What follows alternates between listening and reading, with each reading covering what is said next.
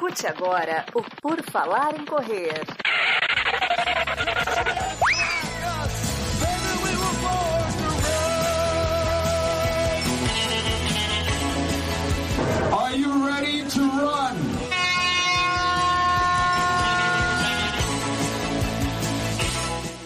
Começa mais um episódio do podcast do Por Falar em Correr. Estamos novamente no seu feed, querido ouvinte, em qualquer plataforma que você queira nos escutar. Spotify, Google, Apple, onde mais você quiser, onde você estiver, nós estamos também. E você pode nos escutar, avaliar com cinco estrelas. E hoje é um episódio muito informativo. Hoje vamos saber tudo, falar sobre a Maratona de Floripa, Maratona Internacional de Floripa, que acontece nos próximos dias 27 e 28 de agosto, daqui a mais ou menos um mês, na data que está saindo esse podcast. Então a gente vai tentar trazer todas as informações sobre a prova, sobre percurso, altimetria, organização, um monte de coisa. Nosso convidado, com quem que a gente tem que falar hoje? Com a organização. Então, Anderson Tonon está conosco. Tudo bom, Anderson? Opa, e aí, tudo bem, Enio? Tranquilo? Tudo certo, tudo maravilha. Vamos lá. Muitas perguntas já chegaram no nosso Instagram. O pessoal que está no YouTube acompanhando também já está mandando suas perguntas. Você que escuta o podcast, saiba que pode sempre participar ao vivo. E a gente vai ler aqui as perguntas e trazer algumas questões que nós temos. Para começar, Anderson, só fala para nós como é que está essa expectativa de retorno da Maratona de Floripa, que a última vez que foi realizada foi em 2019. Veio a pandemia, 2020, 2021 meio que não, não deu para fazer, né? E agora 2022 volta. E a procura das pessoas por informação na Maratona de Floripa é uma coisa que foi além do que eu imaginava quando eu postei que eu ia fazer uma live, um episódio com vocês, que muita gente apareceu, compartilhou, disse, não, você tem que fazer, eu preciso saber. Como é que está essa procura, essa expectativa? O que, que vocês estão esperando para esse evento que parece que está sendo muito procurado? Né? Inscrições já esgotou, por exemplo? É, então, foram, são três anos, né? Três anos desde a nossa última prova, é, expectativa é, muito grande, né? Que a gente em 2020 até março a gente vinha numa pegada legal, né? De prova vai acontecer, nossa nossa perspectiva de, de crescimento da prova era boa para aquele ano. E aí veio a pandemia e aqueles primeiros meses mesmo foram de muita incerteza. Será que vai rolar esse ano? Como vai ser? Aquele primeiro mês mesmo foi terrível, né? E à medida que algumas provas foram foram sendo canceladas, a gente foi meio que não, mas até agosto vai rolar prova, não tem como. E aí foi, foi, e a gente se viu obrigado a cancelar aquele primeiro ano. É, realmente era muito séria a pandemia, mas com a expectativa, não, 21 vem aí, vai estar tá tudo certo, capaz, não vai, não vai cancelar 21. 21 vai, vai voltar tudo ao normal. E não foi assim, né? A gente, no meio de 2021, a gente estava com uma expectativa assim, lançamos a prova para agosto, com expectativa de realizar em agosto, e aí chegou metade de junho, o governo estadual aqui lançou o decreto de reabertura dos eventos e ele simplesmente impossibilitava realizar a maratona do jeito que ela tem que ser. É uma prova que, que aglomera muita gente, é uma prova que tem que ter uma interação do público, né? Não tem como fazer uma prova desse tamanho, uma prova desse tipo, sem sem ter um, um, contato mais próximo com as pessoas, né? Não tem distanciamento para uma prova de maratona. Então, no momento que ali em meados de junho saiu esse decreto falando, ó, para retornar vai ter que ser assim, com esse protocolo, a gente já viu que não era não era viável fazer a prova naquele ano. E aí a gente já lançou o adiamento para 2022 e agora um ano e pouco depois, a gente está aí faltando 40 dias para a prova agora sim, com certeza de que vai ser realizada, com recorde de, de inscritos. A gente teve um crescimento, e é isso que a gente sempre valorizou no trabalho, um crescimento orgânico e ordenado. A gente lançou a prova em 2017 e tivemos 6 mil atletas. Depois a gente subiu, subiu a régua em 2018 para 8 mil atletas. Em 2019 a gente bateu 10.200 atletas.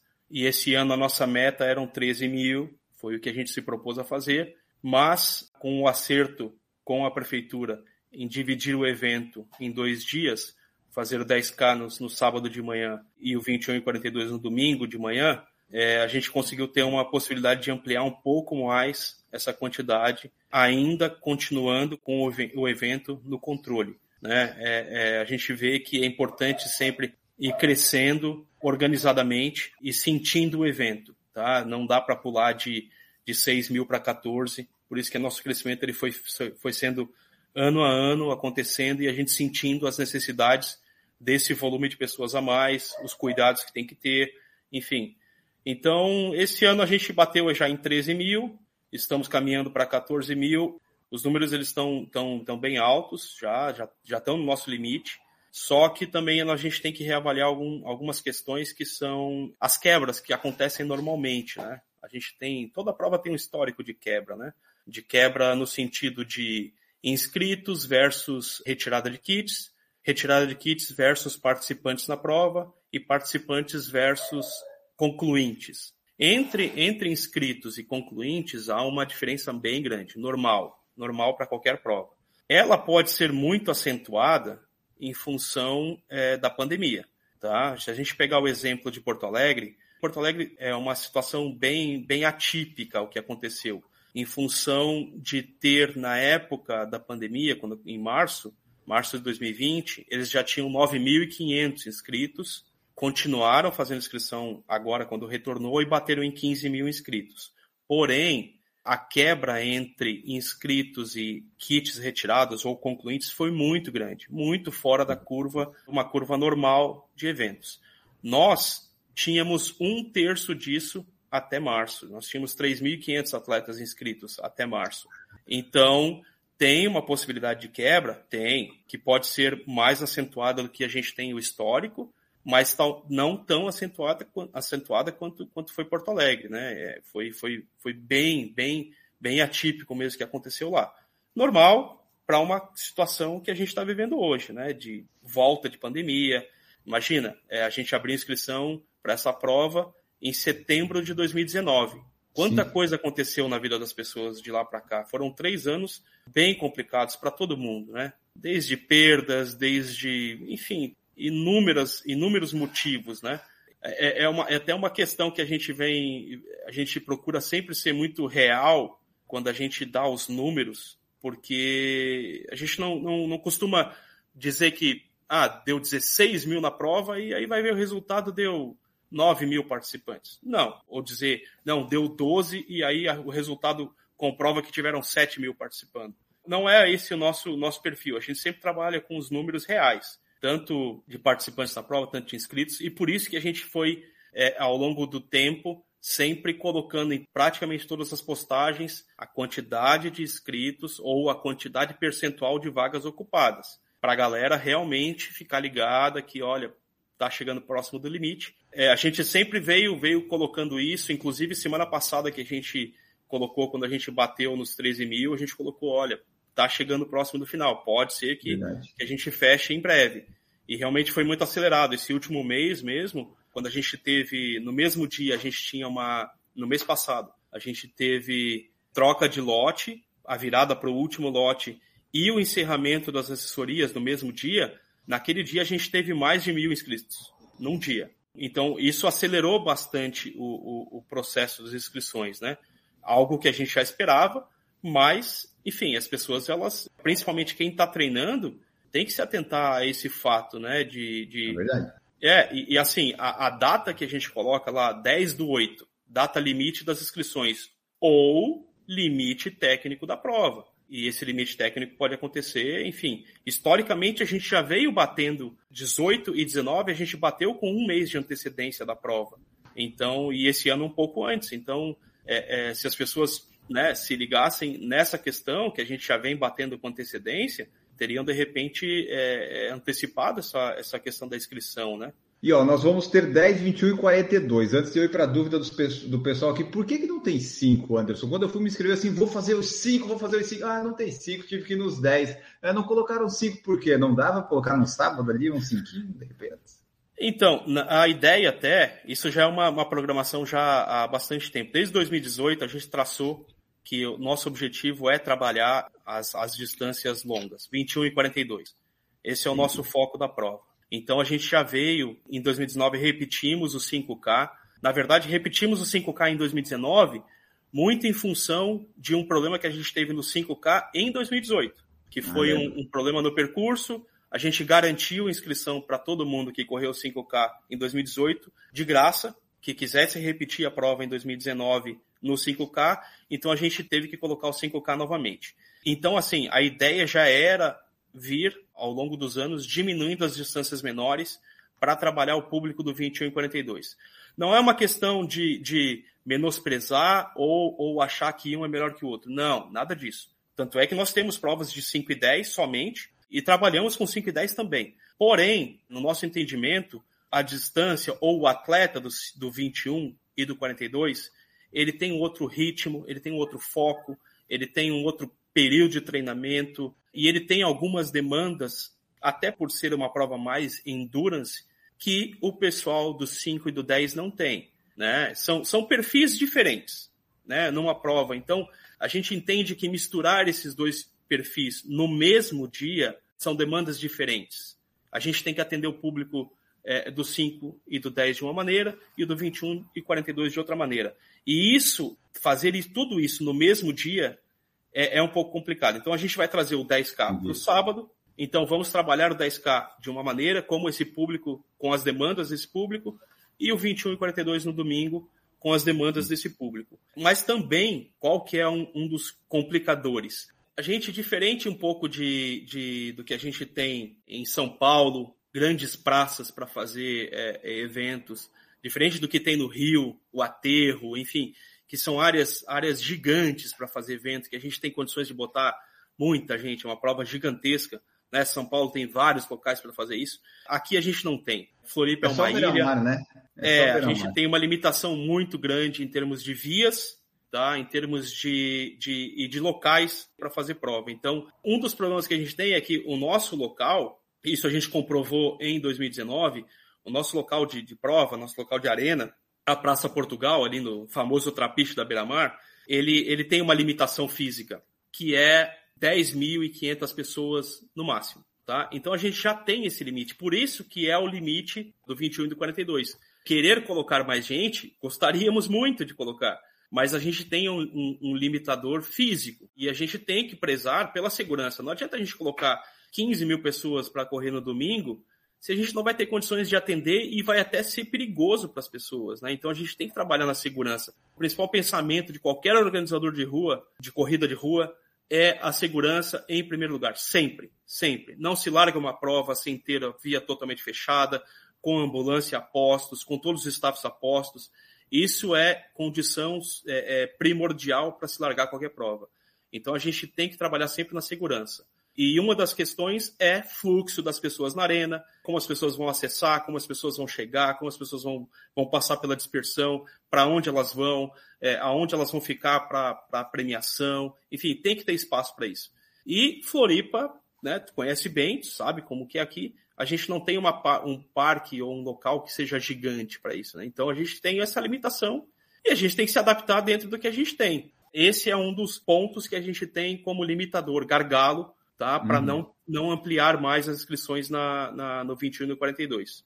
É, até pensando nos outros lugares e, e, e regiões, Floripa, a, a, gente tem a beira-mar continental, que tem ali um certo espaço mais delimitado. Chega na beira-mar norte, você tem os espaços dos recuos, mas é isso, porque só tem a avenida ali, né? não tem onde ficar o maior lugar seria talvez no Parque de Coqueiros, mas daí eu não sei se fica viável de sair uma largada dali, né? Ficaria tipo uma área de evento e a largada tinha que andar um pouquinho para chegar na beira-mar continental. Não sei se fica bom. E tem que fechar também, né, Anderson? Tem que falar com a prefeitura. Só tem beira-mar continental e beira-mar norte, porque é um dos únicos lugares que dá, ou beira-mar de São José, sabe? Não dá para fugir disso. O resto, como é que você vai fechar o centro da cidade, né, para correr ali? Não tem é. como. Esse também é, outro, é, outra, é outra questão, assim. E o a Décio colocou trabalha... aqui, ó, que a Beira Mar Sul tem mais espaço, só que é longe pra cacete, né? É, mas também tem outra questão, né? Beira Mar Sul, e a gente fecha uma, uma da, um dos lados da Beira Mar Sul, que é a questão do, do acesso ao aeroporto, o acesso para o sul da ilha.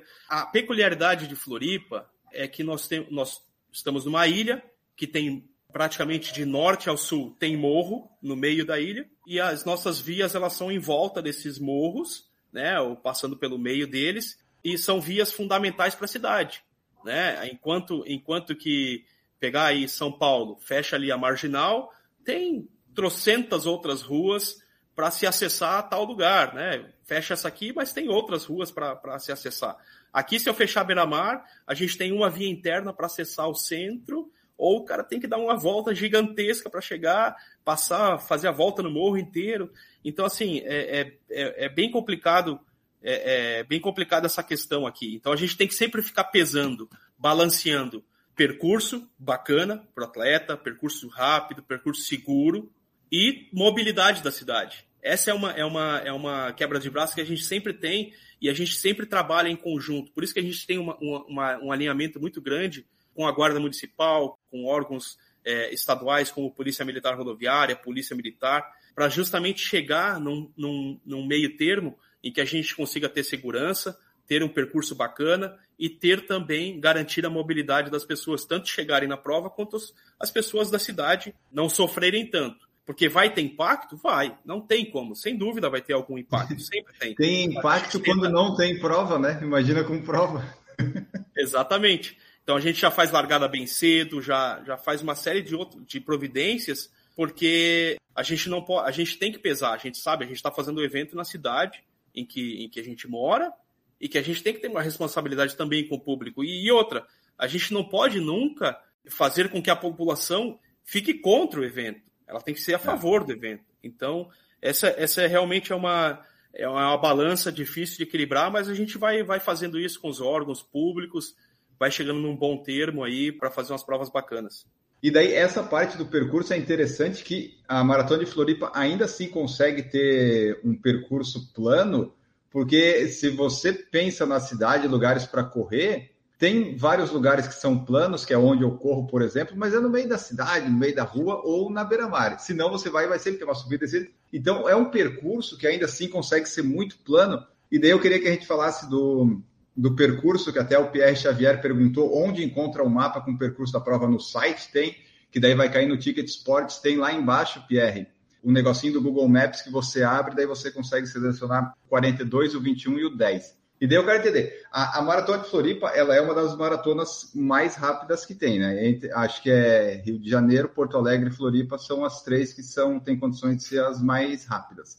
Aí, por que, que a gente passa pela ponte e a prova fica mais devagar, Anderson? É para deixar mais bonita a prova? É aquele negócio que você falou de balancear percurso e coisa?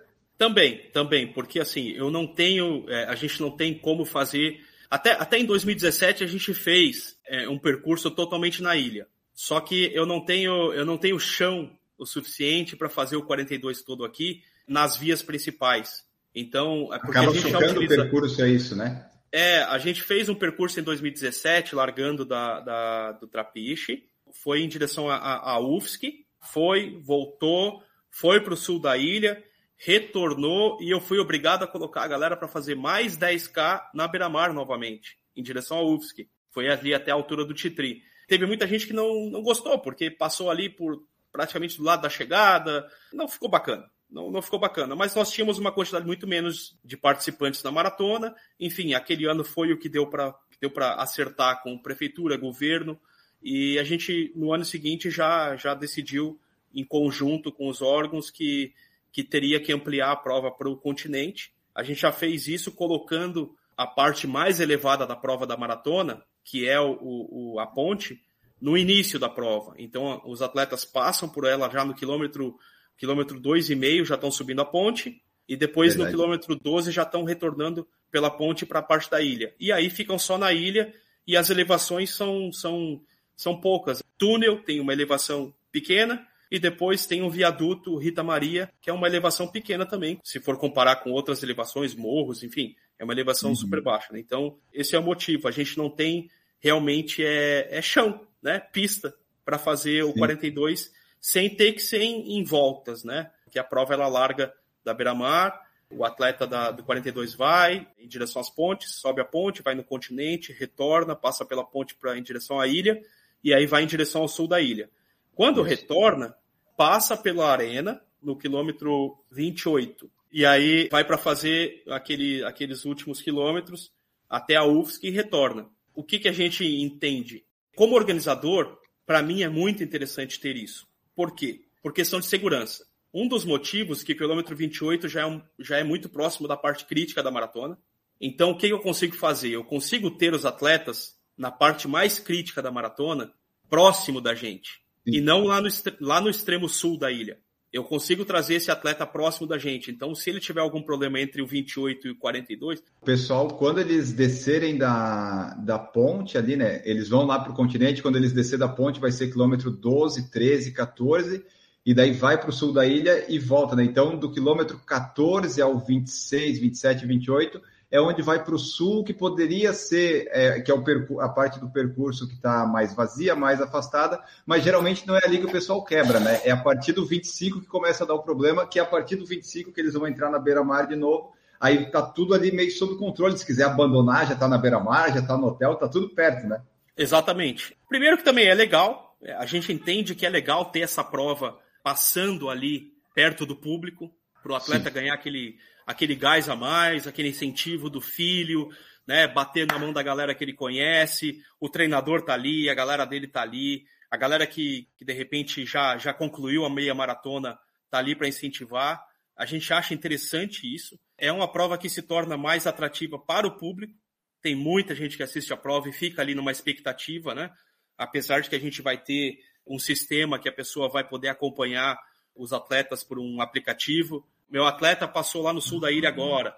Então, assim, tem isso, tá? Mas é, é importante esse, essa, essa relação, né? De trazer a prova mais próxima do público, né? Deixar ela mais atrativa para quem está ali esperando, às vezes, quatro, cinco horas, né? Cinco horas e meia pelo seu atleta. Então, trazer isso, isso mais para próximo dá uma integração, dá uma, dá uma, uma alegria na galera de estar tá junto, né? De participar. Sim. Porque às vezes tem provas aí que, que larga, o acompanhante vai fazer outras coisas, vai passear, vai, e fica lá esperando, esperando, esperando, e não tem esse momento, essa expectativa de pô, meu, meu, meu atleta tá vindo, que bacana. Às vezes uma criança ali, né, tá vendo o pai superar seus limites ali, porque treinou, treinou, treinou. A gente sabe que a vida para treinar para uma maratona é, é, é, é complicada, tem que uhum. abdicar muito, de muita coisa.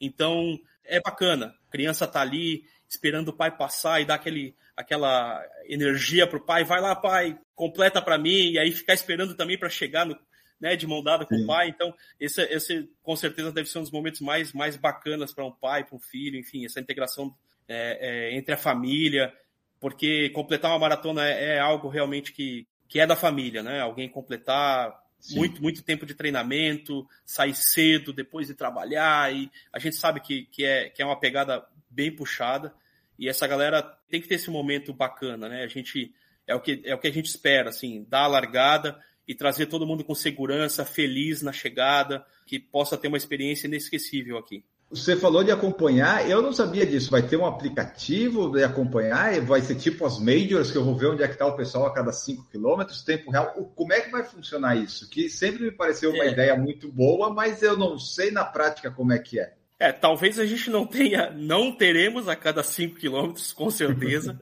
Isso é algo que a gente aqui no Brasil realmente é, é, fica um pouco atrás, né, na, na questão tecnológica, né? Aqui tudo quando vem até tem condições de fazer, mas é muito caro aqui no Brasil, né? Muito caro, muito. Enquanto que às vezes numa na Europa são coisas mais banais, assim, mais, mais fáceis de se acessar, né? Na Europa, nos Estados Unidos. Mas teremos sim é, é, o aplicativo da nossa da empresa de crono que, que vai nos atender, em que você pode selecionar o atleta com a conexão dos pontos de, de retorno, vai conseguir acompanhar e saber onde está o atleta, se passou, se não passou, enfim. Ponto de retorno então, são tapetes com chip, é isso? Isso, são os chips, os chips de retorno. Quantos que vão ter? São, na, na, na maratona, tem o, o primeiro retorno no continente, o segundo retorno é no sul da ilha, e depois tem os retornos ali na, na UFSC. São três tá, pontos. E, então, deixa e, eu pegar aqui. É. O retorno do continente é o quilômetro 8, no sul da ilha, o retorno é ali depois do quilômetro 19, 19,5 provavelmente, né? Pelo que eu estou vendo aqui. E o lá da UFSC é o 35, são, é isso? Isso, isso. Em princípio é isso. Em princípio são tá. esses pontos, são, são as extremidades, né? Que a gente tem que garantir por questão de, de, de controle de prova mesmo, né? Que os atletas vão passar por lá, enfim, para ter uma, uma, uma rigorosidade na, no que a gente está prometendo entregar, né? Então, os pontos são sempre nos, nas extremidades para garantir isso, né? Então, isso é muito bom. Você que está nos escutando e tem família, o pessoal que vai acompanhar, diz para baixar o, aplica é o aplicativo. Qual que é o nome do aplicativo? É o aplicativo da, da Cronomax. É, é, Cronomax. A gente vai lançar depois na, na, na, nas redes para acompanhar. Cada atleta tem um, vai ter um QR Code no próprio número de peito para acompanhar também. Enfim, é, é bastante bem interessante, é bem tecnológico. Legal, tomara que funcione na prática, porque daí você vai poder falar para o seu amigo, sua esposa e tal, dizer, ó, eu vou passar no quilômetro 8, no 19 e no 35. Esse é o meu tempo previsto. Se eu não passar nesse tempo é porque eu quebrei. Então você já sabe que vai demorar um pouquinho mais. Vamos às perguntas, pessoal que está ouvindo o podcast, saiba que muita gente mandou pergunta. Cassiano Alves, boa noite, vou para os 42, minha primeira maratona. Vocês têm ideia de quantas pessoas estão indo aí fazer a primeira maratona ou não, não tem essa. Esse número não dá para ter, né? Mas é bastante gente, não. né? Pelo que eu vejo aqui nas, nos feedbacks que eu recebo. É, eu acredito que sim, né? É, é, muita gente procura por ser uma, uma prova com uma temperatura mais amena e plana, é mais não sei se não dá para dizer fácil, mas é, é, talvez uma, uma boa entrada para esse mundo da maratona e da meia maratona. Verdade, até porque, como você falou, é plana, porque a subida ali, que é como a gente falou, é logo no comecinho, você vai quebrar o ritmo, mas no quilômetro 8 e 9 você ainda consegue, né, passar por subida. Se fosse no 39, 40, aí você tá perdido. Aí não ia dar. A Lei Corremano está aqui também, vai fazer 10 no sábado e 42 no domingo. Muita gente vai fazer isso, né, Anderson? Eu, quando fui me inscrever, eu vi assim, na, será que eu faço 10 e 21? Mas daí eu fui comedido, estou treinando para 5, eu vou fazer só 10. Mas eu gostei dessa opção, é um desafio que o pessoal pode fazer sem ser de fato ou ganha uma medalha um desafio desse, ou esse ano ainda não. Não, esse ano é, é, é o 10, independente do, do, do 21 ou do 42. A gente só fez o combo para facilitar mesmo quem queria se inscrever uhum. nas duas, e aí no momento da, da compra já faria para as duas, né? Ainda, ainda vou te falar, eu não, não levantei, eu sei a quantidade de combos que foram comprados, tanto para 21 como para 42. Não foi uma quantidade muito grande, mas como nós tínhamos a opção de quem já estava inscrito no 21 e 42, porque o combo a gente lançou depois, né? Então, quem já está inscrito no 21 ou no 42 e quiser se inscrever no 10K, ele automaticamente, quando ele entra no sistema, ele já ganha, já ganha um desconto. Então, o preço que ele vai pagar no 10K, somado com o que ele já pagou no 21 e no, ou no 42, ele dá o preço mais ou menos do combo. Então, ele tem um desconto ali para participar do 10K. A gente quer que muita gente participe do 10K, sim. É, é, uhum. A gente está com uma previsão de umas 3 mil a 3.500 pessoas participando no 10K para fazer uma prova bacana. Depois do 10K, a gente tem uma prova na Arena, que é uma prova infantil, em princípio, esse ano é o primeiro ano que a gente está fazendo a maratoninha de Floripa. Vão ser 200, 200 crianças, arena totalmente fechada, com segurança, é, até aproveitando, é, a gente teve bastante questionamento essa semana de pessoas de como que vai funcionar. É uma arena de 50 metros, em que vão ser divididas por idade, várias largadas de crianças fazem o seu percurso, seja uma, duas ou três voltas, de acordo com a idade todo momento em que a criança vai estar participando, ela tem que estar com o responsável, tá? O responsável vai pegar a criança, vai entrar dentro na fila, dentro da arena fechada, vai esperar a criança correr e vai pegar na mão da criança identificada e vai passar pela dispersão, ganhar medalhinha, subir no pódio. Então, todo esse processo a gente vai fazer de uma maneira bem segura, bem tranquila para os pais que estarem ali participando, junto com seus, seus filhos, né? E a gente acha interessante ter essa, essa, esse momento no evento trazer a criança, porque esporte é tudo, né? Esporte tem que estar desde, desde pequeno em, em, todo mundo, né? Trazer essa, essa criança já está inserida nesse mundo, né? Fazer ela participar do evento é interessante também. A minha filha tem, vai fazer sete anos.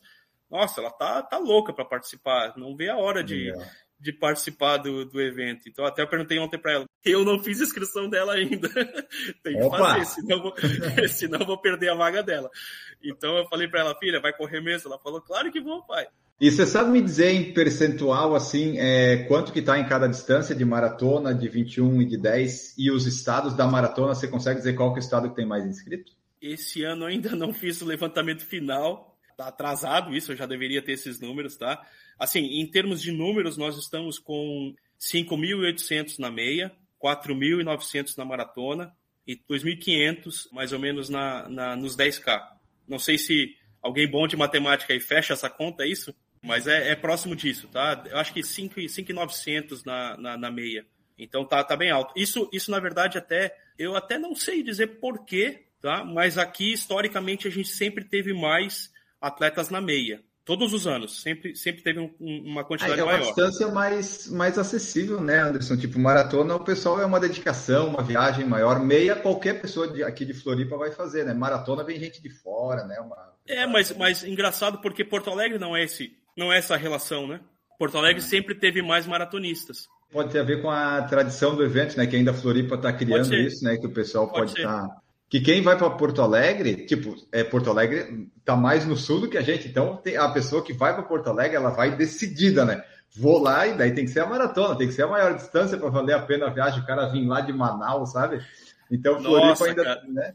eu, eu, vou te falar, meu, esse ano, esse ano a gente estava lá, né, para divulgar a maratona, estávamos com o stand lá conversamos com muita gente lá, foi bem bacana. Cara, muita gente do Nordeste na prova lá no, no em Porto Alegre. Cara, a galera, a galera sofreu. Largada com 5 graus. 5 graus. Frio. Foi. Olha, a gente mora aqui em Floripa, tá um pouco mais acostumado. Claro que o, o frio lá de Porto Alegre é bem mais rigoroso que o nosso aqui de Floripa, no litoral. Mas Olha, eu bati palma pra galera realmente, cara. Muita gente largada, pô, deu mais de 10 mil pessoas na largada lá. A galera ah. sofreu bastante, mas a prova foi bem bacana lá. O dia foi bonito. Bastante vento também lá, na prova praticamente é toda na beira do rio.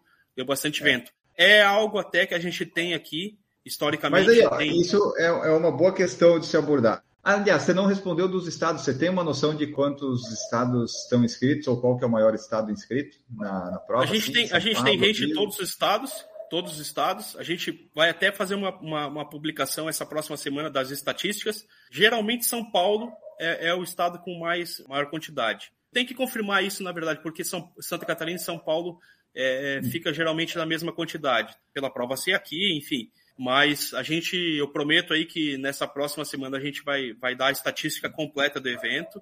E isso é importante, a gente a está colocando também. Nós temos atletas de 14 países e a prova está tá se tornando cada vez mais é, procurada né, por pessoas de fora. É, é, isso, mas a gente vai, vai, vai colocar todas as, as estatísticas aí no ar em breve. Certo. E daí vamos falar do clima. Geralmente em agosto, Florianópolis ainda não é quente. Tem, às vezes pode até ser, ser bem frio. Teve um ano que foi 2018, estava bem, bem gelado para quem estava só acompanhando. E tem essa questão, né, daí se tu sabes aí mais ou menos a média de temperatura, como é que fica.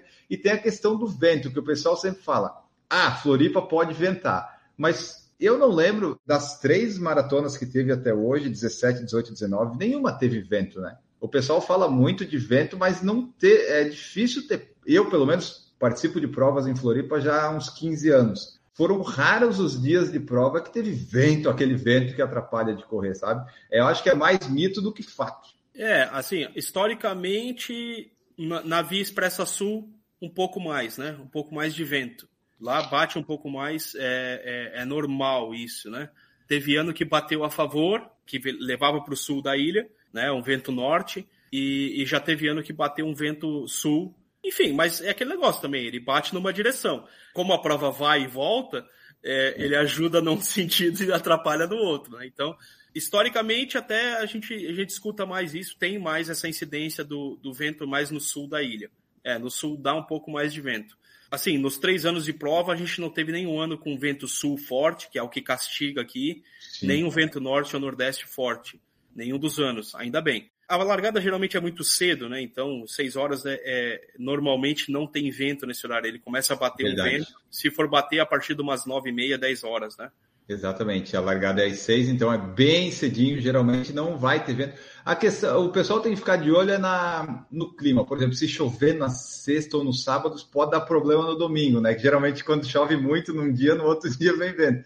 Mas fora isso, a temperatura é para ser boa, pode já teve anos que ficou, acho que em 10, 11 graus. A condição de temperatura geralmente é boa em agosto.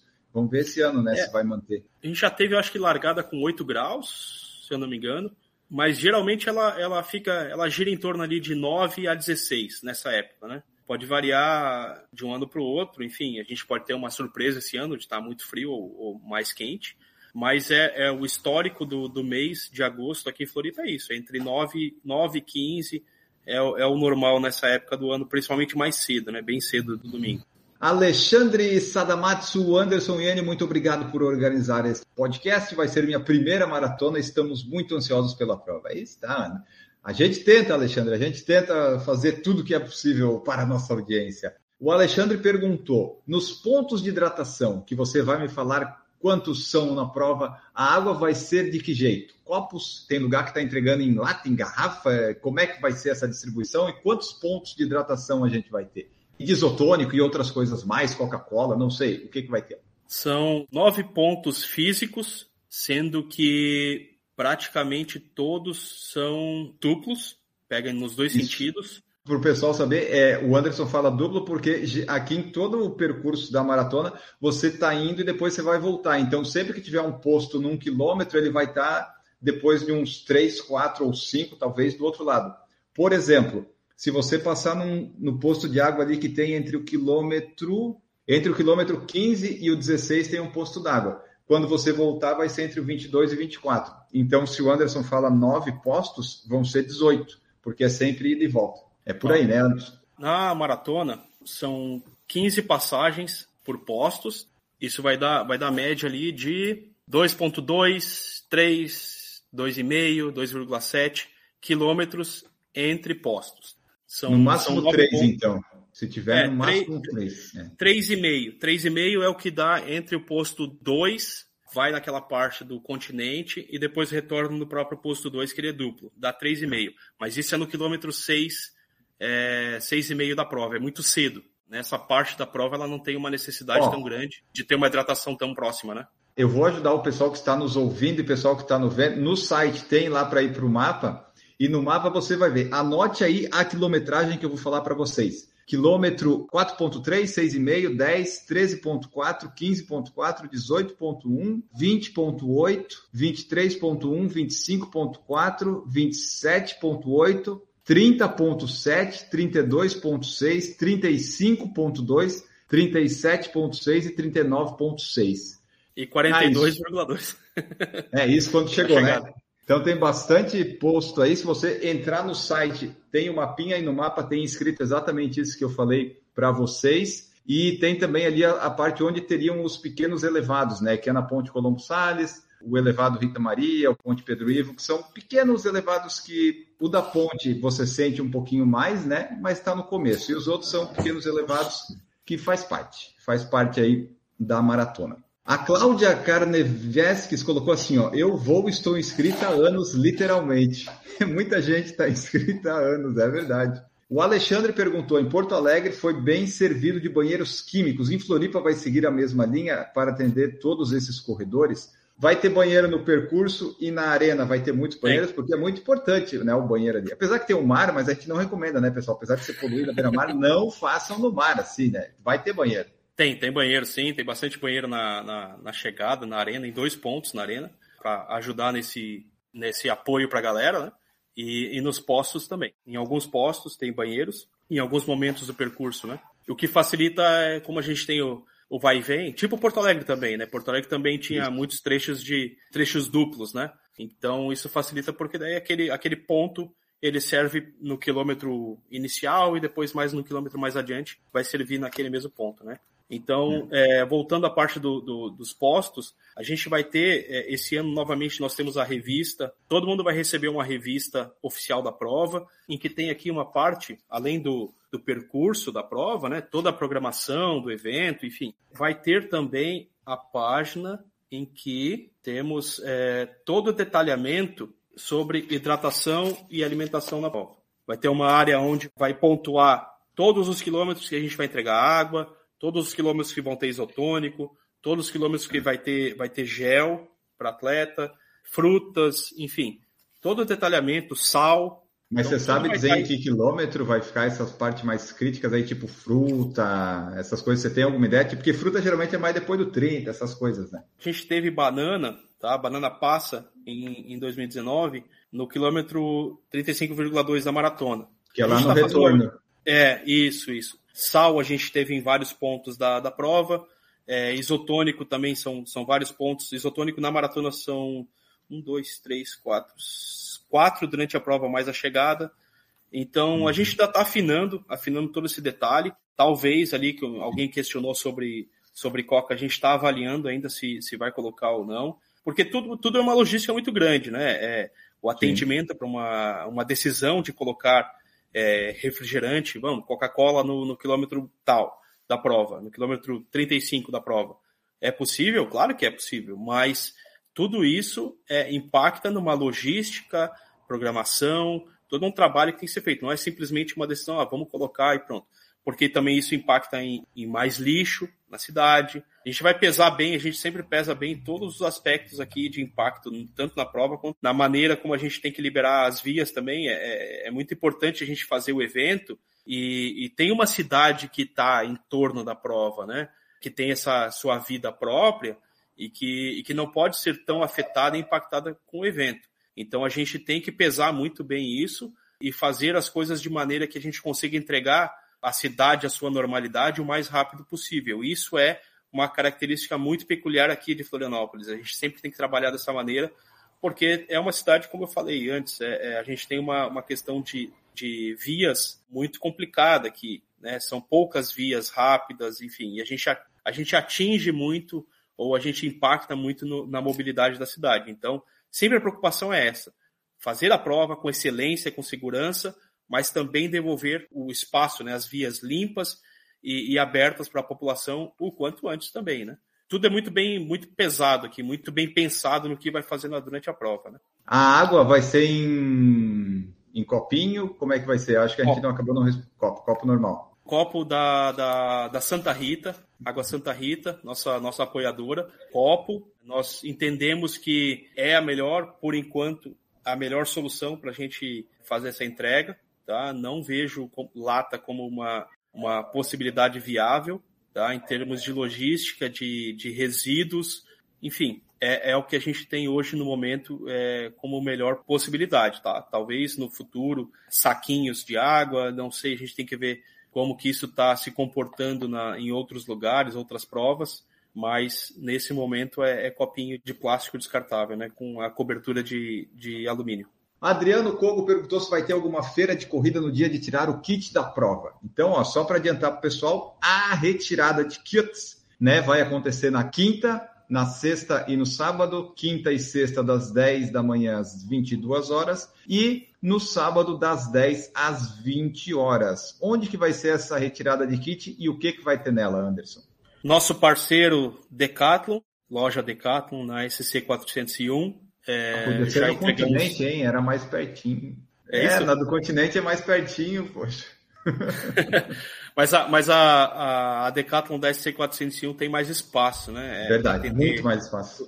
É, todo esse público, é, estacionamento bem grande, é fácil para as pessoas, é, principalmente as que chegam no, no sábado de ônibus, né? Ou, enfim, que chegam de ônibus, é mais fácil de parar. Tem algumas facilidades que atraem a gente a fazer lá, né? E o espaço interno também é muito bom. Enfim, esse ano a gente vai trabalhar com a Decathlon para fazer essa entrega. A gente vai ter algumas, algumas ações, tá? É, adiantando até, a gente vai é, lançar na próxima semana os produtos oficiais da prova para venda já antecipada, né? Comprar antecipadamente, com entrega na entrega de kits. Então, a pessoa comprou antecipadamente, a gente entregou num guichê específico na entrega de kits e a pessoa retirou lá a, o seu, seu produto. A gente vai ter, além disso, vai ter alguns, vai ter viseira, vai ter meia da maratona, enfim, camisetas especiais. E também vamos ter o jantar de massas. Estamos acertando os últimos detalhes para colocar para venda. É, um jantar de massas ele, ele vai ter tudo lá no site explicando como é que vai funcionar. Aí a pessoa compra antecipadamente, retira as pulseiras para participar do jantar na entrega de kits, enfim. Então a gente vai estar tá aí na próxima semana lançando tudo isso para a galera e, e informando direitinho. Só estamos acertando os últimos detalhes e mecanismos para isso. Além disso, a gente vai ter hot stamping lá na, na, na entrega de kits, vários painéis para a galera bater foto, ter aquele momento de Instagram, né? que a galera gosta de, é bom, de é bom. bater foto. Vai ter a revista, tá? No kit, que é importante para a gente é, deixar todo mundo muito bem informado da prova. A gente preza bastante por isso, para a galera ter a informação, ser acessível. Né? Então, pô, tô com dúvida que horas vai ser largada, tá ali, tá na programação. Eu tô com dúvida do percurso, tá ali na mão quero saber como é que vai ser a, a, a parte de hidratação, tá ali. Então a gente, a gente quer dar o máximo de informação para ninguém ficar na ir para a prova no, no escuro, né? O Bruno Luiz falou que seria incrível se o parte do percurso fosse pelo centro, mercado público e tal, mas é totalmente compreensível pela questão. É, é impossível isso, Bruno. Isso aí é, tinha que pagar um dinheiro muito bom para a prefeitura para poder liberar, mas se tivesse esse dinheiro, o Anderson nem organizava mais prova, né, Anderson? Tava, tava já aposentado. Cara, eu vou, eu vou, te falar assim, o nosso centro da cidade, até o nosso motivo esse ano, a arte do evento vai ser toda baseada no mercado público. A gente gosta muito de trabalhar a cidade. Sempre nas nossas medalhas a gente trabalhou é, motivos da cidade. A gente é daqui, a gente tem uma relação muito grande com a cidade. A maratona é a maratona de Floripa. Tá? A nossa prova é feita por gente daqui, que ama essa cidade, que conhece muito bem essa cidade. É uma empresa baseada em Floripa, então a gente gosta de bater muito nisso, que é uma prova feita por pessoas da cidade para atrair gente de outros lugares que venham conhecer, ver como a nossa cidade é linda. Então a gente, a gente bate muito nessa tecla, maratona de Floripa. Essa é a nossa prova. E a gente esse ano vai trabalhar nossa arte principal do evento é o mercado público, vai estar estampado em todas as camisetas. E realmente seria muito legal a gente fazer é, a prova passar pelo centro da cidade. É bem complicado em função de trânsito, de vias, como chegar, como sair de repente, domingo, logo na largada, assim, passa ali, o pessoal tá meio dormindo, e passa ali pelo centro, que não tem movimento, né? A gente sabe que Floripa, o centro de é. Floripa, depois de sábado, às duas da tarde, morreu ali. É uma coisa de se pensar, sim, tá? Isso, isso como eu falei mais cedo, é, é um trabalho que tem que ser feito a seis mãos, né? Tanto sim. com guarda municipal, prefeitura, mais mãos até, mais órgãos envolvidos, né? A prefeitura tem que abraçar essa causa, né? É, aqui a gente já teve experiência em provas menores no centro da cidade. Verdade. É muito bacana, muito bacana. O centro da cidade é muito bonito. Né? A gente tem. É, é uma peculiaridade aqui no centro em que a gente tem vários pontos turísticos muito próximos, né? É, é diferente de outras cidades, cidades maiores, em que ah, tem um monumento em tal lugar, aí anda mais não sei quanto, aí tem lá um forte em tal lugar. Aqui o nosso centro tem a Figueira, a Catedral, o, o mercado público, tudo muito próximo, né? E a, a ponte Ercílio Luz, tudo muito próximo do outro, né? Até, até essa questão da ponte Ercílio Luz, o pessoal fala, pô, mas por que, que a prova não larga da Ercílio Luz? Está liberada agora? O Hélio conhece aqui, né, a nossa realidade. A ponte Ercílio Luz, sensacional, é o ponto que eu digo para todo mundo que vem de fora, vai depois da prova, passa lá, que é, ficou espetacular, muito legal mesmo.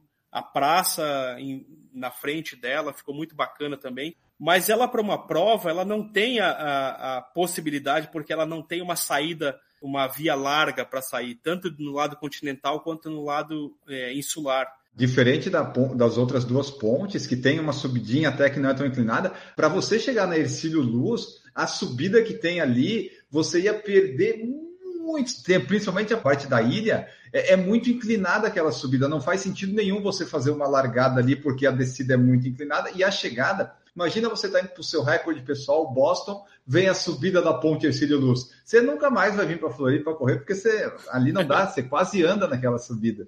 É, porque assim, ela foi feita, a realidade de quando ela foi construída, acho que 80 anos atrás, não sei. Pois é, é 1930. Ela, ela era carroça e carro, aquele, aqueles carros antigos, e, e a saída dela é, é muito estreita, né? Não tem condições de fazer uma largada ali e nem acessar ela durante o percurso, né? Fica muito desgastante porque ela tem uma subida muito muito íngreme dos dois lados, né? Ela, ela vai servir muito para a galera ir lá conhecer, bater foto, mas para percurso realmente ela fica muito complicada.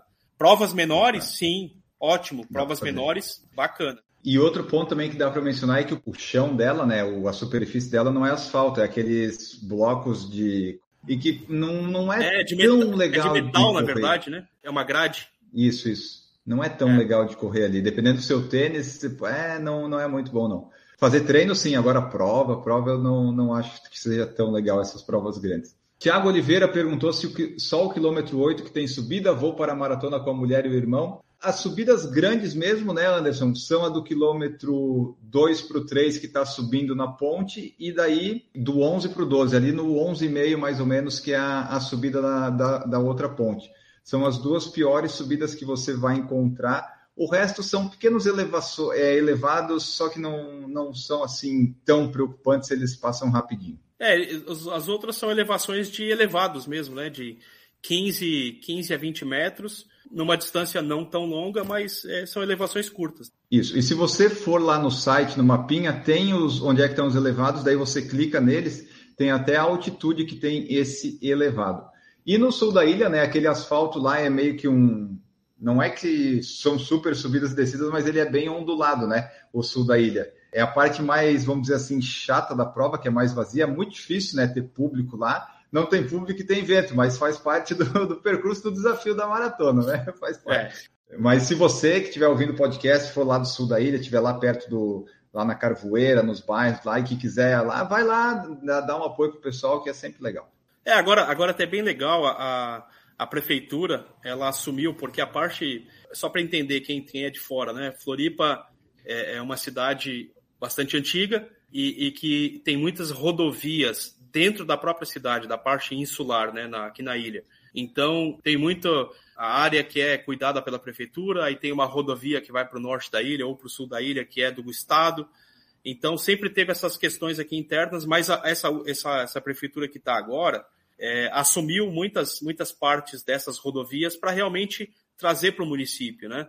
E muito bacana o que eles fizeram agora na, na parte lá da Via Expressa Sul, que eles fizeram uma nova ciclovia aí e calçada, calçada para corrida, né? Do lado justamente onde acontece a prova. E, e ficou muito bacana.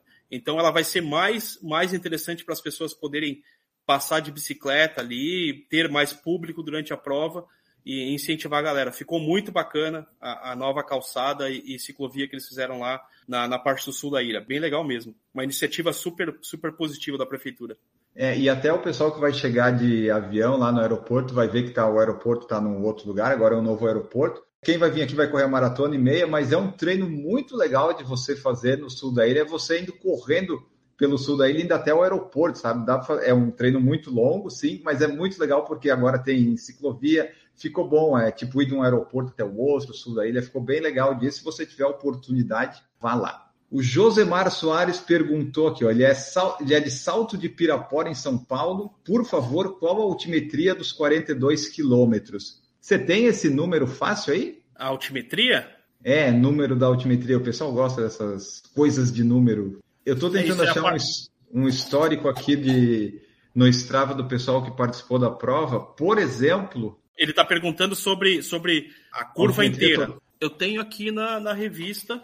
Vê se tem aí, porque num Strava que eu achei aqui, diz que a elevação total de tudo deu 271 metros, mas eu não sei se se confere com a realidade. Ele está querendo o acumulado, certo? O acumulado isso, positivo. Isso. Aqui eu tenho nesse, nesse gráfico, eu não tenho o acumulado mas a gente consegue puxar isso. Fica de olho, Josemar e pessoal do podcast, que lá no Instagram, Maratona de Floripa, eles compartilham tudo e vai estar tá lá. Num Strava que eu achei aqui de prova, diz 271, deixa eu olhar um outro aqui, 265 e um outro aqui, vamos pegar três, né? Três orçamentos, 290, tá, vai lá, uns 260 total, talvez. Só corroborando o que tu colocou ali, realmente é isso aí, 270, 260 metros acumulados de Boa. elevação. Aí vocês aí que gostam desses números decidam se isso é bom ou é ruim, que para mim não faz diferença nenhuma. O que importa para mim é saber que na ponte ali sobe, desce e tá tudo certo. O resto é faz parte.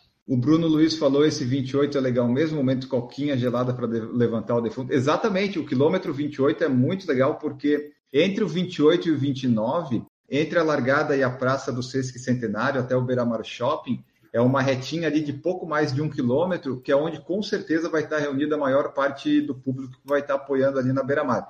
Então, o seu último quilômetro da maratona e o 28 ao 29, ali você vai ter um ânimo, né? uma injeção de ânimo do público. A Sandra Menin colocou bom saber que não vai ter Ventul.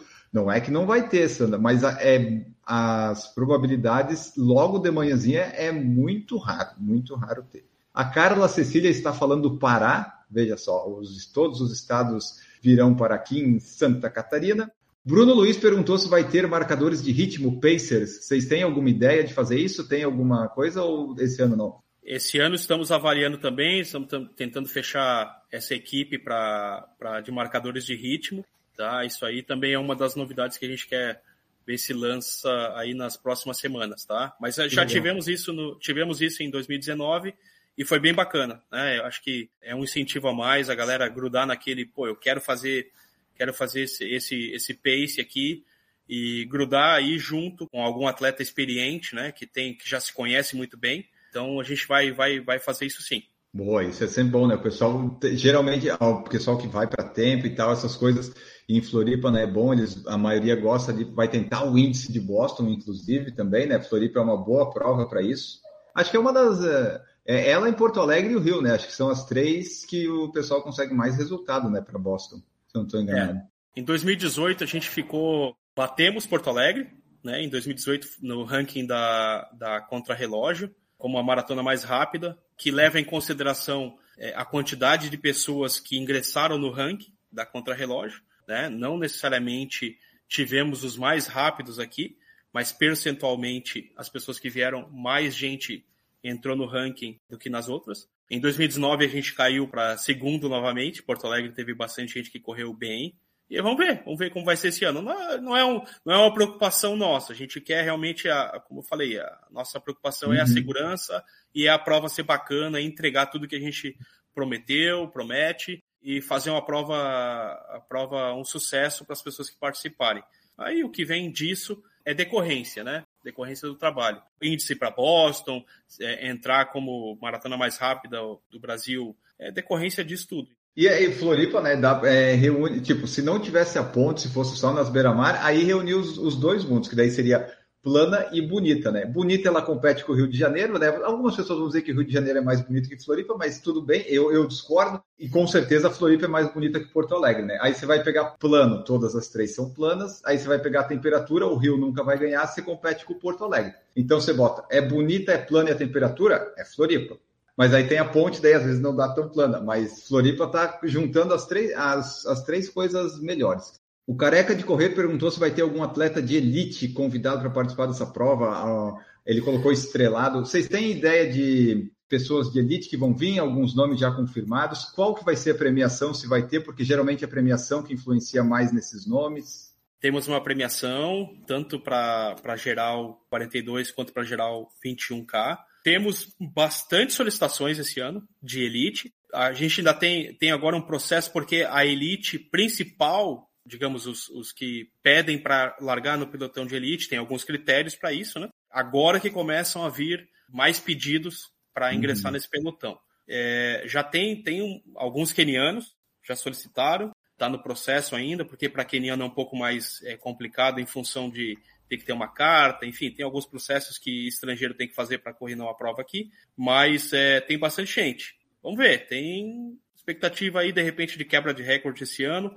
A gente até hoje não teve um, um desempenho, assim, digamos, fenomenal nas questões de, de recorde. Uhum. Nesses primeiros anos, nem é uma questão muito de preocupação nossa.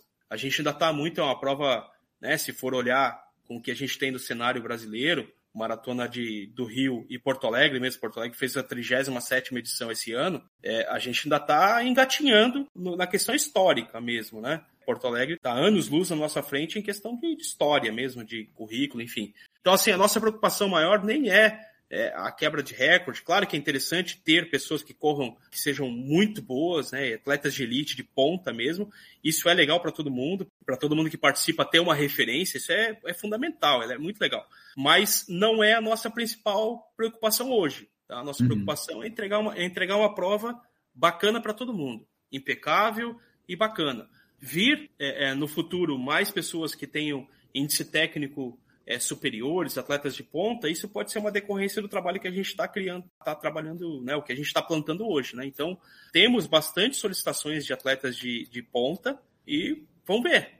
A gente vai fechar nos próximos, nas próximas semanas essa lista e assim que a gente tiver a confirmação realmente de todos, a gente vai soltar também, porque isso é interessante. É, é, é, é legal para quem vai participar do evento ter essas referências, né? Exato. Ó. E só trazer para o pessoal, na maratona o vencedor e a vencedora vão ganhar R$ 7.500, o segundo colocado R$ 4.250, o terceiro R$ 2.750, quem chegar em quarto R$ 1.800 e o quinto R$ 1.200. E na meia maratona o vencedor leva R$ 2.500 para casa, o quinto colocado 200 reais. E se você é um atleta de elite, se você quer estar presente, você precisa ter pelo menos uma maratona abaixo de 2 horas e 35 e uma meia abaixo de 1 hora e 15. É, mas só, só para deixar claro também, né, para o pessoal às vezes não, não, não entende muito bem como funciona essa questão da, da, do elite, né? O pelotão de elite, ele é pura e simplesmente uma possibilidade de atletas que têm que já tem marcas bacanas, né, marcas abaixo aí das, das nossos limites, de largar na frente. Essa é a, é, a, é a vantagem que esse atleta que tem uma marca expressiva largar na frente. Em termos de classificação, a gente premia no geral os cinco primeiros que cruzarem a linha de chegada. Não somente uhum. atletas de elite. E o que acontece também é do atleta de elite, o atleta que larga no pelotão, pelotão de elite, ele não se credencia a participar de uma categoria. Tá? Então, no momento que ele se credencia, que ele pede para participar do pelotão de elite, ele só pode concorrer na categoria, na premiação geral da prova. Enquanto que um atleta de um atleta que larga atrás, larga nos pelotões de categorias, na geral, ele pode tanto, se ele, se ele for tão bom para chegar entre os cinco, ser premiado no, na geral, quanto ganhar na categoria. Então, essa limitação, que às vezes o pessoal não tem noção né, de, de como funciona em termos de classificação, é isso. É muito mais limitador para quem participa do, do, pelotão de elite do que ao contrário. Né? Uhum. Mas tem a vantagem, tem a vantagem por já ter marcas expressivas de largar é, na frente sem, sem pegar sem pegar trânsito, né, digamos. Mas aí aproveitando, aproveitando, Enio, a gente fez essa experiência em 2019 e, e foi bem bacana para o fluxo da prova, tá? A gente foi o primeiro ano que a gente implementou os paces, a gente fez os pelotões, os portões e as zonas de pace. Então a pessoa na hora que se inscreve, ela coloca, ela coloca o pace que corre e ela no número de peito ela recebe, ela vem com o portão que ela tem que acessar. Então a gente fez os blocos da prova justamente para deixar a prova mais fluida, mais fácil da galera poder correr e não pegar tanto trânsito. Então a gente, se tudo der certo, se as pessoas colocaram os, o, a, os é. paces é. corretos, a gente não vai ter um atleta de 3,30 ou 4 largando lá atrás e pegando todo o trânsito na sua frente. Ele vai largar com pessoas que tenham entre 3,30 e 4,30 lado a lado, uhum. né? E aí, consequentemente, para trás vai aumentando o pace. Então, essa tentativa que a gente fez foi, foi bem bacana. A gente sentiu que a prova fluiu melhor em 2019 e a gente vai implementar novamente esse ano. Guilherme Gomes Ferreira perguntou assim: assim, na volta para passar no túnel tem subida também, na verdade, um falso plano. É por aí, Guilherme. É tipo, tem uma subidinha para acessar o túnel, mas não é. Não dá para chamar de subida, né, Anderson? Tem uma elevação porque você tem que acessar ali o túnel para passar por ele, mas não é nada assim, ah, a subida, né? Não, não. É a subida. Até essa, essa do túnel, ela é a mais suave, né? mais suave de todas, né? Ela é, tem uma, uma extensão quase que uns 300, 400 metros, uma elevação, vai elevando, chega no túnel e depois ela desce também bem suave, né? Então tem a elevação, né? ela acho que chega ali, acho que a 18 metros, eu acho, se eu não me engano, mas ela, é, ela é, é a mais suave de todas. Isso, aí você que estiver chegando do aeroporto, você vai provavelmente você vai pegar seu Uber, seu táxi, seu carro, você vai passar pelo túnel, você vai ver a Via Expressa Sul, todo o trajeto que você vai passar, você já vai poder analisar ali, ver se se na sua opinião aquilo ali pode ser uma subida ou não, né? Porque varia, né? A percepção pode variar, principalmente do, quanto você tiver quebrado na maratona. a Francinelli Araújo está aqui de Três Rios, Rio de Janeiro, vai para a primeira maratona, está ansiosa, primeira vez dela em Floripa. O Cassiano já está na expectativa aqui para os 42. O Guilherme Gomes Ferreira perguntou da métrica bate exatos 42 195 na aferição oficial que é feita, sim, né, Anderson? Isso, obviamente, é uma prova ferida que vale índice. Mas eu ajudo o pessoal dizendo aqui, ó, nos dados que eu coletei de estravas de pessoas que correram, dá entre 42 e 30 e 42 e 38 o GPS. Então, se você quiser marcar no seu GPS, marque com essa margem de erro. Mas a prova é aferida, né, Anderson? É aferida sim. Esse ano a gente vai, vai fazer uma nova aferição. O que acontece também é que passa duas vezes pelo túnel. E o túnel normalmente tem uma perda de sinal, porque não é um túnel tão curto, né? É, isso quando a gente passa de carro nele, a gente já, já sente isso no próprio rádio, né? Tá tocando ali um rádio, ele já perde. Entrou no túnel, ele já perde a, a, a conexão ali com, com a antena, e aí mais para frente, perto da saída, que ele pega de novo. Então isso acontece também com o GPS. Então é, é uma zona uma zona cinzenta ali, é, é, nos GPS e, e, normalmente dá uma variação. Esse ano, novamente, nós vamos, vamos aferir o percurso, vamos bater bastante em cima dessa tecla para a gente ter um percurso totalmente aferido e fiel à medição. Então, colocação de placas, os KMs, os retornos estarem todos colocados bem, bem posicionados, com os tapetes de, de cronometragem. Tá? Então, é um, é um ponto bem importante que a gente vai, vai bater bastante em cima esse ano para a galera que está buscando seu recorde, sua marca para Boston, enfim, ter certeza de que, de que o percurso vai estar tá, vai tá bem aferido. E para o pessoal que não sabe, né, o túnel se chama Antonieta de Barros, que foi uma mulher lá que tem muita história, inclusive ajudou né, nos direitos das mulheres, das mulheres negras principalmente. E esse túnel, o Anderson falou da extensão, ele tem exatos 730 metros de comprimento. Na ida Desce... e na volta. É, exatamente. Se você foi e não voltar é porque deu algum problema na sua maratona. Décio Pratos fez o índice em 2018 nessa prova, mas ficou de fora pelo corte. E esse ano ele vai tentar de novo. Dessa vez vai dar, Décio. Dessa vez vai dar. Josemar, muito obrigado pelas informações. Vai ser minha primeira maratona presencial, fim de 2020, a Nova York City Virtual. Muito bom, legal. Tiago Souza, assessoria Romero de Jaraguá do Sul, presente com mais ou menos 20 atletas. Bora lá curtir mais uma maratona. Ele fez em 2018 2 horas e 39 e quer buscar o RP, a melhor maratona do Brasil Floripa. Parabéns pela live.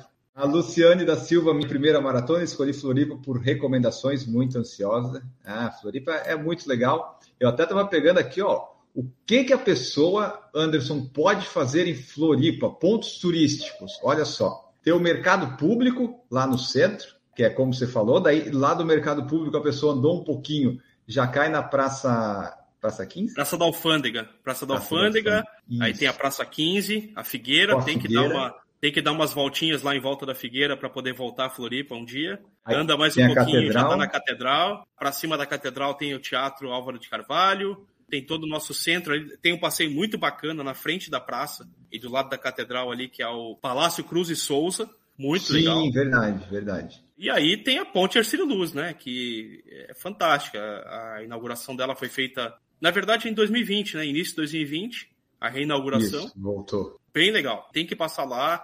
A última vez que a gente fez a prova, ela estava com muitos andames, guindaste, estava em reforma ainda. Esse ano já está bonitaça, né? É, durante a semana pode passar de carro e final de semana ela fica inteiramente fechada para pedestre, ciclista, enfim. Bem legal. É. Esse, esse é um passeio que vale a pena. Fim de semana realmente é muito legal porque fica, você pode andar no meio da ponte, pode ir pelos, pelas laterais, fica tudo tudo bom ali para você ver. Tem também a, a Avenida Ercílio Luz, que tem logo depois da Catedral, que a pessoa pode passar ali para ver, daí vai cair na beira-mar. Tem o mirante da, do Morro da Cruz, que a pessoa pode subir o Morro da Cruz se quiser, para ir lá ver o mirante. Isso no centro, né? Porque se a pessoa quiser explorar, daí tem todas as, as possibilidades ah. de praias para fazer, que daí vai depender é. da sua disponibilidade. Uma coisa, Anderson, que Floripa infelizmente não tem é uma mobilidade muito boa, né? Então a pessoa, tudo que ela precisa fazer, ela tem que fazer de Uber, né? Porque de ônibus é, é brabo pegar ônibus em Floripa, né? Vamos combinar. É, não. É, é, ou, ou é de carro ou de Uber, ônibus vai, vai perder muito tempo de ônibus aqui.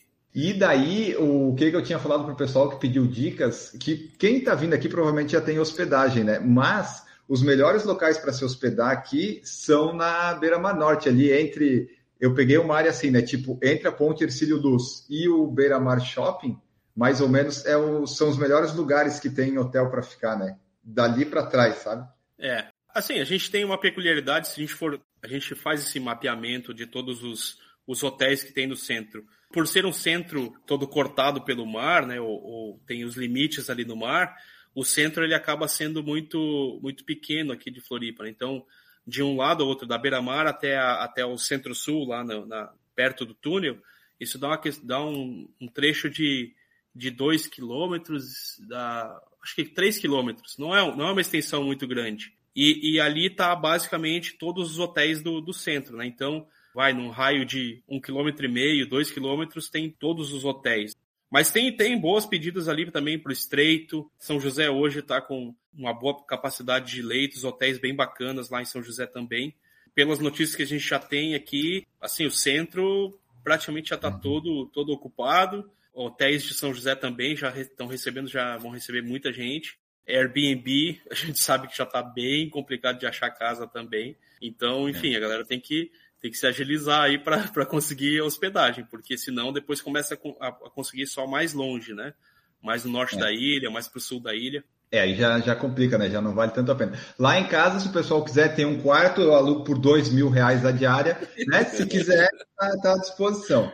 Mas isso que o Anderson falou é, é, tipo, quem quiser ficar bem perto da largada, não correr nenhum risco, teria que ficar no ali, ali mais, mais no centro, né? Mas tem opções, como ele falou, no continente, ali no Estreito, São José, que daí você tem que talvez pegar um Uber ali, é, um carro de aplicativo, mas também você fica, tem outras coisas, né? No, se você fica no centro, talvez você tenha menos coisas para fazer do que se ficar, por exemplo, em né, ou lá no continente. Né? Às vezes tem mais opção, depende muito do perfil da pessoa. Mas em ambos os lugares dá para visitar bastante coisa. Francinelli Araújo, vou ficar no hotel no centro. O Aleco Remando sempre se hospeda no Sesc Cacupé. Eu não recomendaria, mas não está tão longe.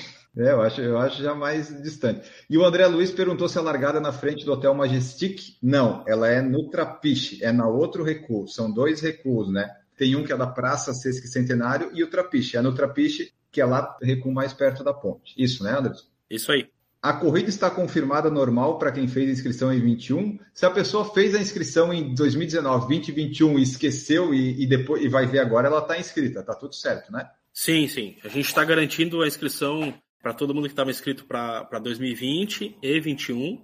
A pessoa não tem como se inscrever duas vezes, porque no momento que ela entrar no sistema, o sistema já vai identificar que ela, o CPF dela já está cadastrado e não corre esse risco tá? Mas está garantido e não precisa, novamente falando já, isso é uma coisa que a gente respondeu muito ao longo desse período, não precisa fazer procedimento algum para confirmar, tá? Simplesmente a lista que estava para 2020, que depois virou lista para 2021, agora é a lista de 2022, tá? Não precisa é, é, fazer nova inscrição, nada disso. Está garantido, todo mundo que estava na lista está garantido. Perguntaram da Coca no quilômetro 38, não, tá, não sabemos ainda.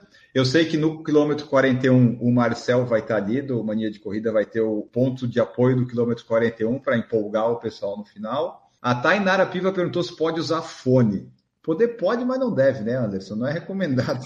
Por questão de regulamento, a gente diz que não. Tá? O regulamento da prova não, não, ela prevê até, digamos, uma punição para quem usa. Tá? Isso é uma regra de corrida em geral, que a gente uhum. tem que seguir porque nós estamos dentro de uma regra de prova oficial. Como é que a gente costuma tratar esse tipo de assunto? A pessoa vai utilizar? Vai ser punida? Não, não terá punição para quem utilizar.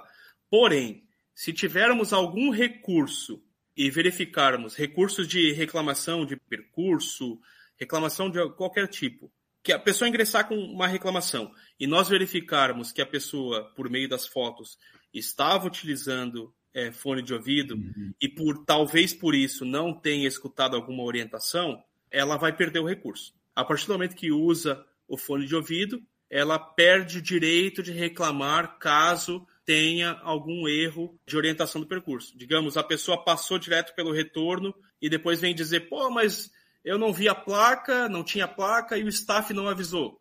Né? Ninguém gritou uhum. comigo para dizer que era ali o retorno. Isso acontece em provas a gente sabe que isso acontece, é, é, vira e mexe em alguma outra prova. E a gente vai verificar se aquilo é pertinente realmente, conversando com nossa equipe e tal, e vamos verificar as fotos. Se a pessoa tiver de fone de ouvido, é um bom indício de por que ela não escutou a orientação. Mas, via de regra, por que, que não se deve utilizar fone de ouvido em prova? Justamente para escutar uma sirene, escutar a moto buzinando porque está vindo com, com alguma necessidade que a pessoa tem que sair da, né, alguma emergência.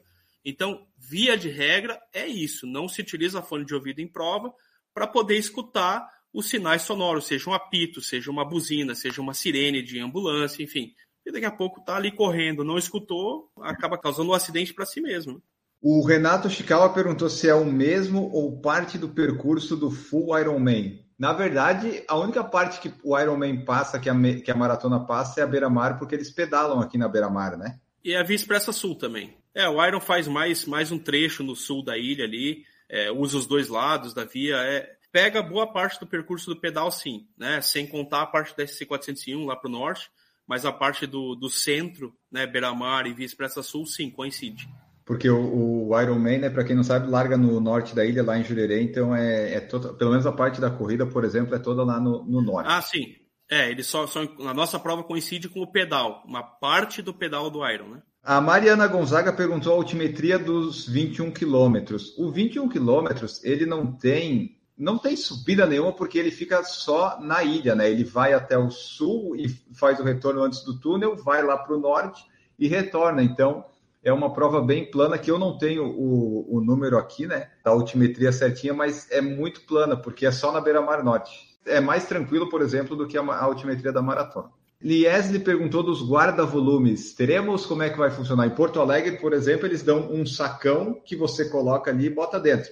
Em Floripa, vai ser as nossas mochilas de qualquer jeito? Vocês vão ter? A gente já, desde 2019, a gente trabalha assim, a sacochila que recebe no kit, a própria sacochila do kit, já tem uma área onde o próprio nosso staff, no momento da entrega de kits, vai anotar o seu número de peito, tá? o seu número de prova. Então ele anota ali, digamos, o 3453 ele vai anotar 3453 no número, e essa sacola é a que vai ser utilizada se você quiser usar o guarda-volumes. Você coloca os seus pertences nela, ela já está identificada com o seu número, você entrega para a nossa galera da, da, do guarda-volumes, eles vão pegar, vão pendurar nos cabideiros que já estão previamente identificados, e na, no retorno para retirar do guarda-volumes é só apresentar seu número de peito, tá? seu número de prova, eles vão pegar sua sacola e te entregar. Então essa sacola é a única sacola que a gente vai é, aceitar uhum. no guarda-volumes. É a sacola que vai ser entregue o seu kit de prova.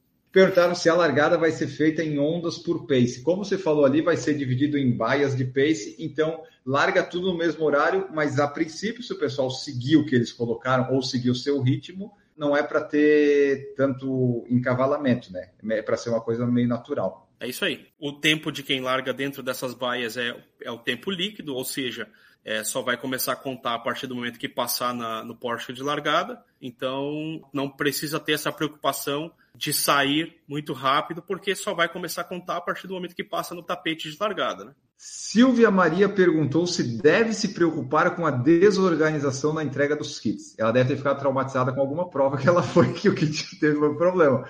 Como é que vai ser lá na, na Decathlon? Vão ter vários guichês? Vai estar grande? Sim, a gente tem, tem vários guichês. O, que acontece normalmente, é, é, isso não só aqui, mas em qualquer prova, o público, normalmente 50% do público da prova retira no sábado. Isso a gente tem notado aqui desde 2017, independente da quantidade total de, da prova, de atletas inscritos, sempre 50% tem dado no sábado, tá? Tem retirado no sábado.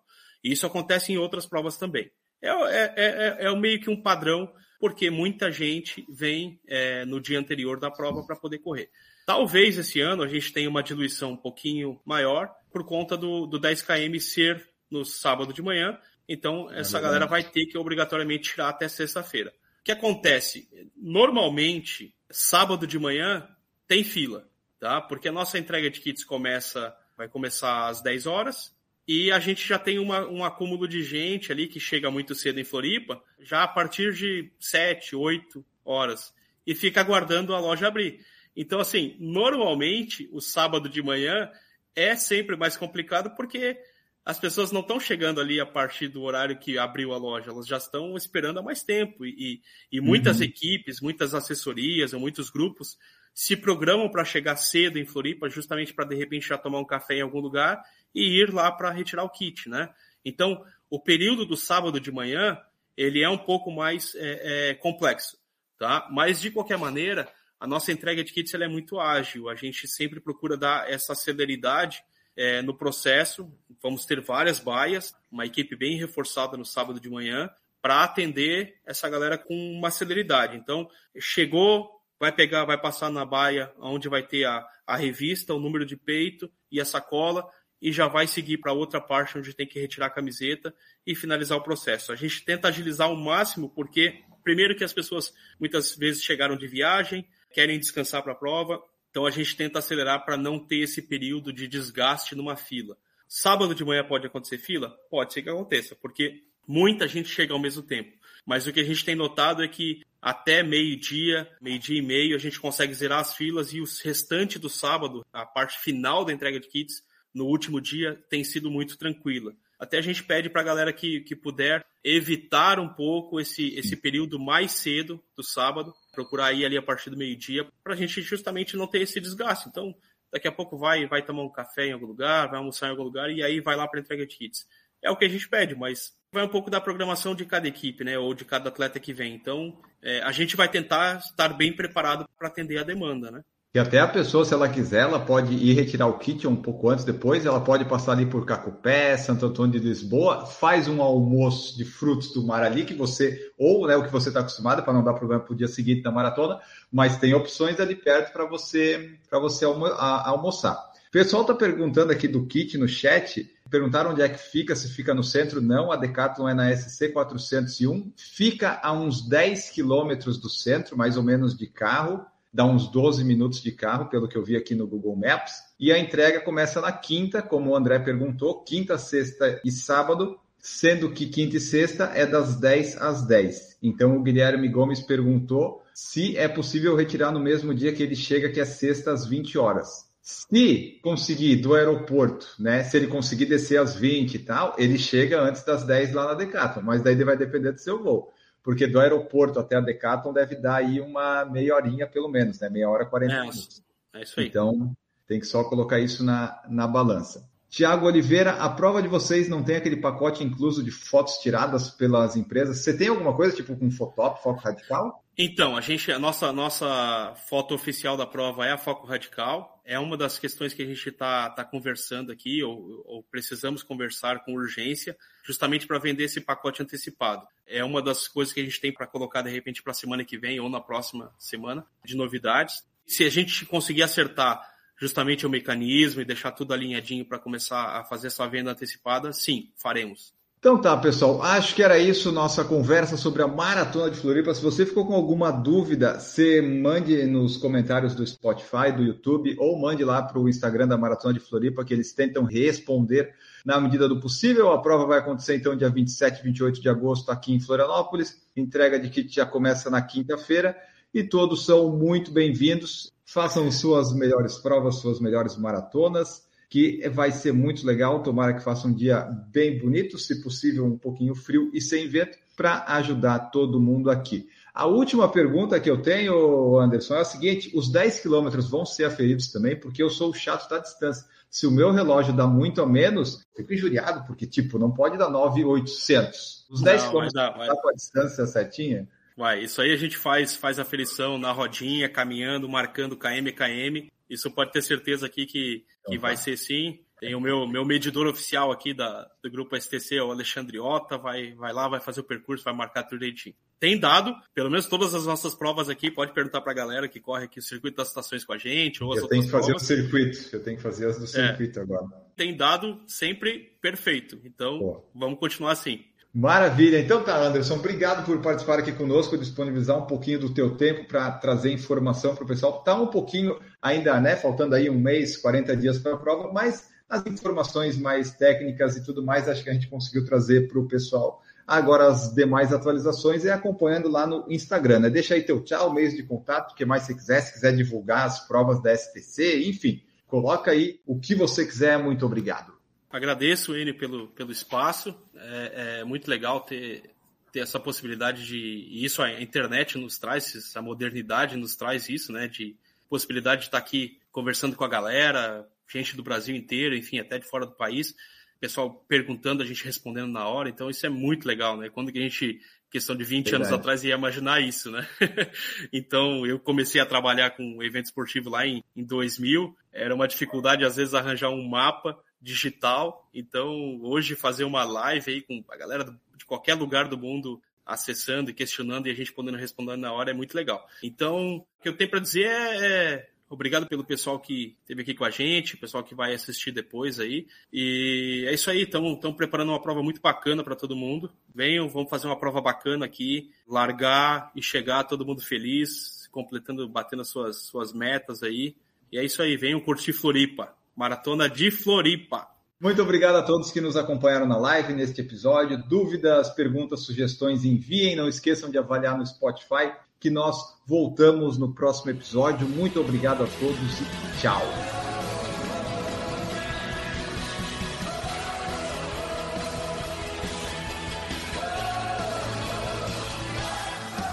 Produção por Falar em Correr, podcast multimídia.